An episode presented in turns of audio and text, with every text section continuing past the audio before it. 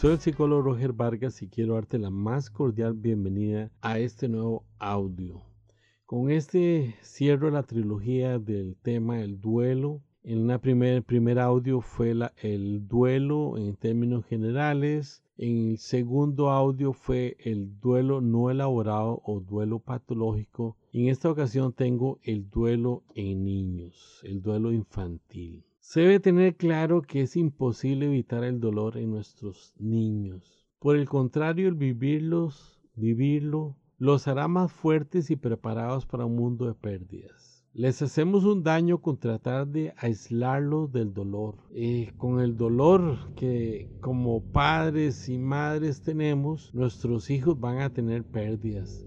Y pérdidas muy significativas, pérdidas sumamente dolorosas, porque así la vida. La vida tenemos que crecer a través del dolor y, no podemos eh, encerrar en una burbuja a nuestros niños y niñas. Como mencioné en las dos entregas o audios anteriores, todo, todo aquel que es sujeto de tener pérdidas va a pasar por diferentes etapas de duelo, negación, enojo, negociación, depresión y aceptación. Los niños no son la, excepción a la regla. Los niños van a pasar también por estas fases. Los niños van a tener diferentes pérdidas que podríamos decir desde su mascota favorita hasta un familiar muy cercano y muy querido por ellos. Recordemos que, que hay situaciones como que a los adultos nos parecen un poco más simples como trasladarse a vivir a otro, otro lugar donde implica una pérdida de la comunidad, del barrio, los amigos, del centro educativo, para llegar a tener un nuevo centro educativo, nuevos compañeros y entrar a procesos de adaptación ante estos cambios. Pero también procesos, procesos de dolor, de pérdida por todo aquello que estamos dejando atrás y estamos perdiendo. Bien, algunas recomendaciones o, más bien como eh, este, conceptos muy importantes de tener presentes a la hora de pensar en, el duelo de un niño. El duelo del niño va a estar condicionado por factores como la edad que tenga a la hora de tener la pérdida. No es lo mismo un niño de, de 3 años a uno de 9. Hay mucha diferencia. También es importante señalar que sus capacidades cognitivas y emocionales que posee el niño al momento del duelo le va a hacer diferente la aceptación o no de la pérdida. Esto lo podemos considerar como los recursos psicológicos que tiene cada niño, al igual que los adultos, son recursos psicológicos que tenemos, que tenemos en el momento de la pérdida. 3. La naturaleza de la relación que tenía con la persona fallecida. No es lo mismo un primo lejano a perder un hermano, a, perder uno de los abuelos. Son pérdidas que tienen una magnitud de dolor, este, en un umbral de dolor más arriba. Más fuertes. Eh, como mencioné en el primer audio del duelo, cuando hemos perdido algo que nos duele tanto, como decir a una madre, a un padre, a un abuelo, es como que nuestra alma fuera desbaratada en miles, miles de pedazos y fueran lanzados al vacío. La calidad del acompañamiento de los recursos externos que disponga durante el duelo niño va a marcar la diferencia en cuanto a, su facilidad o pronta elaboración del duelo. Esto por lo general tiene que ver estos recursos con los adultos que lo, rodean. Es muy importante tomar conciencia de que los duelos en los niños pueden tener características muy diferentes a los adultos. Pero lo relevante es su capacidad para darse cuenta de los cambios que están ocurriendo y que él es parte del proceso. Por muchos años trabajé con niños como psicólogo, niños de primaria y algunos niños de preescolar. Y sencillamente jamás podré olvidar su gran capacidad psicológica. El niño tiene una plasticidad para, de adaptación impresionante que no la tenemos los adultos aunque el dolor puede ser muy intenso, sumamente intenso, al ser una persona en plena formación, le permite enfrentar con éxito esas pérdidas tan dolorosas. Los niños necesitan comprender y darle un significado a la pérdida. sobre todo que se les incluya, ojo a esto, usted que me está escuchando en este podcast, deben participar. No se les puede excluir del duelo, de la pérdida, con la intención de protegerlos. He, tenido, he conocido casos en, que el, niño, el, menor de edad, no sabe dónde está enterrada su mamá. Nunca participó de la vela, nunca participó de, las honras fúnebres, nunca participó en el entierro. Eso se llama aislamiento emocional para un niño. Tenemos que también tener mucha conciencia que los niños necesitan recibir la información de lo que está sucediendo. Pero ojo a esto, con dos situaciones eh, que deben estar presentes. Una llena de afectividad, de afecto, que la persona que les dé esa información les dé a la vez amor, cariño y seguridad. Y es obvio que los niños necesitan entender esa información adecuada en un lenguaje adecuado a su edad, dándole paralelamente toda la dedicación que requieran para elaborar el duelo abriéndoles espacios para que puedan expresar sus dudas, temores y su estado emocional. No podemos decir, no, no, no llores, este, ya tu hermanito está convertido en un angelito, ya está mejor. No, no, no, no. Hay que permitirles que ellos enfrenten el dolor y, y lloren y lloren y como los adultos cuando la experimentamos que sentimos que estamos quebrados, que nos rompimos en miles de pedazos. Ahora, en este shock emocional tan fuerte, en este impacto, en este golpe, el niño puede empezar a presentar muchas conductas regresivas, tales como la pérdida de esfínteres, que esa es muy común. Empezar a hablar como bebé, ya tenía un lenguaje muy adecuado y pronto empieza a parecerse a un lenguaje bebé. También eh, de pronto pueden experimentar miedo a la oscuridad ya tenían mucho tiempo de dormir solitos en su cuarto con la luz apagada y van a tener esa regresión a esos estadios anteriores. También es esperado que manifiesten mucha culpa. Aclaro esto. A veces entre hermanos o familiares eh, se dicen cosas como ojalá te mueras porque me quitó los juguetes, ¿verdad? Entre hermanitos. Y entonces en eso pasa un accidente, una enfermedad terminal y su hermanito o su hermanita fallecen. Entonces el niño puede tener mucha culpa, sentir que prácticamente lo sentenció a muerte. En esos casos sí recomiendo ayuda profesional. Es muy importante. En, en el resto del tema del duelo infantil, si vemos que el niño va evolucionando conforme va pasando el tiempo, entonces será un proceso natural de elaboración del duelo. Pero en variables como esta, de que hay una culpa, porque el niño le dijo a su hermano, a su primo, ojalá que te mueras, tal vez por un pleito, por un juguete, sí yo pienso que ver inmediatamente una ayuda profesional, una ayuda psicológica. Pueden estar como desesperado sumamente tristes, muy tristes, pueden aparecer con trastornos de sueño, pueden también presentar mucho temor a estar solitos. Otra recomendación que quiero que les quede grabado los niños pueden manifestar su necesidad de despedirse de eso que perdieron, que podría ser, repito, una mascota, de ir a enterrar el perrito, de llorar, de hablarle, o ir a enterrar a, su abuela, ¿verdad? Así es el rango de, de, pérdidas que podemos tener en la vida.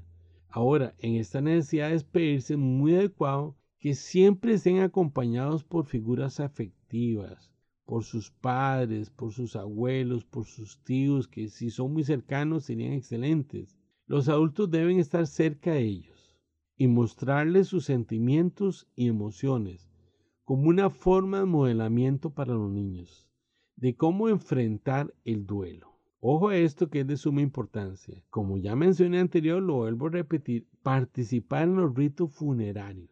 Esto ayuda a enfrentar la muerte, a la pérdida, ya que esto va a facilitar en los niños y los adolescentes reciban el apoyo social de los adultos, además de no esconderlos del dolor y manejarlos dentro del principio de la realidad. Otro aspecto importante en una pérdida muy fuerte es que se le debe notificar al centro educativo para que una vez que el niño o la niña regrese a, a su ámbito escolar, los docentes estén preparados para manejarlos Y estos mismos, con la ayuda del orientador, del psicólogo, eh, de los docentes, ayuden al, al aula, al salón de clase que pertenece al niño, el niño o la niña, a saber manejar la situación con el niño, para que no lo culpabilicen o, o, vayan a, cometer ciertos errores de comunicación. Si el entorno familiar y otros de vital importancia como, como el sistema escolar les dan un adecuado, un adecuado manejo y contención emocional, eso les va a ayudar mucho a elaborar su duelo. Hay que recordar que, que si el niño elabora el duelo, eso lo va a hacer fuerte. No los va a dejar vulnerables a eventos similares y a una eventual afectación emocional. Por eso es la importancia de la elaboración de los duelos. Porque preparan al niño, a la niña, para ser adolescentes más fuertes y adultos más fuertes a nivel psicológico. Además de los indicadores que, que he señalado, es que hay otro de vital relevancia y es la violencia. Puede ser que el niño empiece a presentar episodios de violencia como una forma de descargar ese duelo en una, en una manera inadecuada. También podría este, transformarse muy violento en los juegos, algo que ya él no, no, no estaba presente en él. También vamos a tener pesadillas nocturnas, enojo, conductas violentas como golpear a otro, incluyendo los adultos. Y ojo a esto, y miedo a perder el progenitor que sigue vivo. Si murió mami, entonces se vuelven súper pegados, súper vinculados al papá porque tienen temor de perder al otro progenitor. Otras recomendaciones. Transmitir rápidamente al niño la noticia por medio de una persona importante afectivamente para el niño. Hay niños que, que saben que algo está pasando a nivel familiar, pero no lo saben. Entonces, están manejando el duelo, la pérdida como un secreto y eso no es sano, no es adecuado para una salud mental del niño. La comunicación de la noticia debe ser afectiva y no de golpe. Y estar preparados para eh, la persona que además de comunicarle en una forma afectiva la pérdida que ocurrió, pueda contestar todas las preguntas que tiene el niño. La, comunicación debe estar lleno de afecto y siempre contestar todo con la verdad. Eh, la verdad no se oculta y le va a permitir al niño que sea participe.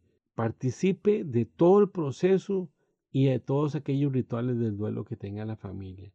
Se pueden usar ejemplos de animales para que comprendan la muerte física de las personas. Si, si es una familia con creencias religiosas, yo creo que es importante integrarlos a esa experiencia religiosa de enfrentar la muerte. Y sobre todo hay que explicarles lo que es la muerte física. Y en todo momento darles seguridad y protección al niño y a la niña.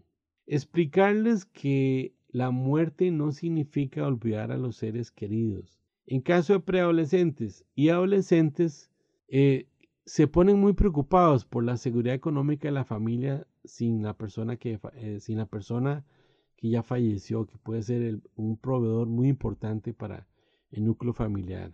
Este, muy importante es participar de todos los ritos como que, que suelen ocurrir cuando pasa una pérdida fuerte, como ver fotos, recuerdo de la persona y otros elementos que permita enfrentar el dolor. Aquí es vital, vital, de vital importancia el hablar, en que el niño participe en las conversaciones.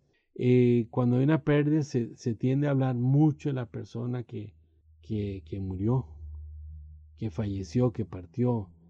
Ahora, ayudas para el duelo. Internet está lleno de numerosas técnicas y hasta videos de cómo ayudar a un niño en su proceso de duelo. Mi técnica favorita que usaba eh, con los niños cuando tenían una pérdida muy importante, una pérdida muy afectiva para ellos, era hacer un álbum eh, de la persona que había muerto. Quizás estoy hablando, este audio se fue con énfasis hacia las muertes, pero esto se aplica a todo, a todo aquello que, que, experimentemos como una pérdida en, la vida. Es hacer un álbum de la persona fallecida, de poner su foto favorita, de poner cuál es el color de, que le encantaba a esa persona, que si tenía una mascota, fotos con la mascota, que si practicaba deportes, también, también poner todo lo que se pueda incluir en un álbum eh, para estarlo recordando. Y de alguna forma es como una despedida muy linda y un homenaje el hacer esta recopilación o álbum. Si los niños no quieren participar de los rituales, no se deben obligar. Solo hay que vigilar siempre su comportamiento y hacerlos sentir seguros y amados. Usted que me escucha, eh, no podemos aislar a los niños del dolor, pero podemos protegerlos, podemos acompañarlos y llevar el proceso a la par de ellos, acompañándolos para siempre. Termino el tema con una frase que me encantó de Jan Cameron, que dice así, una escucha honesta es la mejor medicina que podemos ofrecer al que pasa dolor. Escuchar a nuestros niños, nuestras niñas, no solamente a nivel verbal, sino a nivel conductual, a nivel de sus conductas, de su comportamiento, es una forma de escucharlos. Ha sido un placer para mí que escuches este tema. Espero que te sea importante, que te ayude si tienes que el lidiar con, una pérdida que tenga alguno de tus hijos o alguien cercano a ti que esté experimentando una pérdida y puedas orientarle un poquito en un manejo adecuado en medio de una crisis emocional como pocas hay cuando se tiene una, pérdida. Soy el psicólogo Roger Vargas. Si, si quisieras contactarme, me puedes escribir a, a mi correo gmail.com. Psicología con P y psicología Roger pegado. Repito mi correo, psicología Roger arroba gmail.com. Que estén bien, les mando un abrazo y mi deseo es que este tema sea de construcción, de edificación y de bendición para todos aquellos que, que hemos pasado por un duelo y en este caso para nuestros hijos. Termino con este tema, el duelo infantil, la trilogía del duelo. Muchas gracias y chao, un abrazo para todos.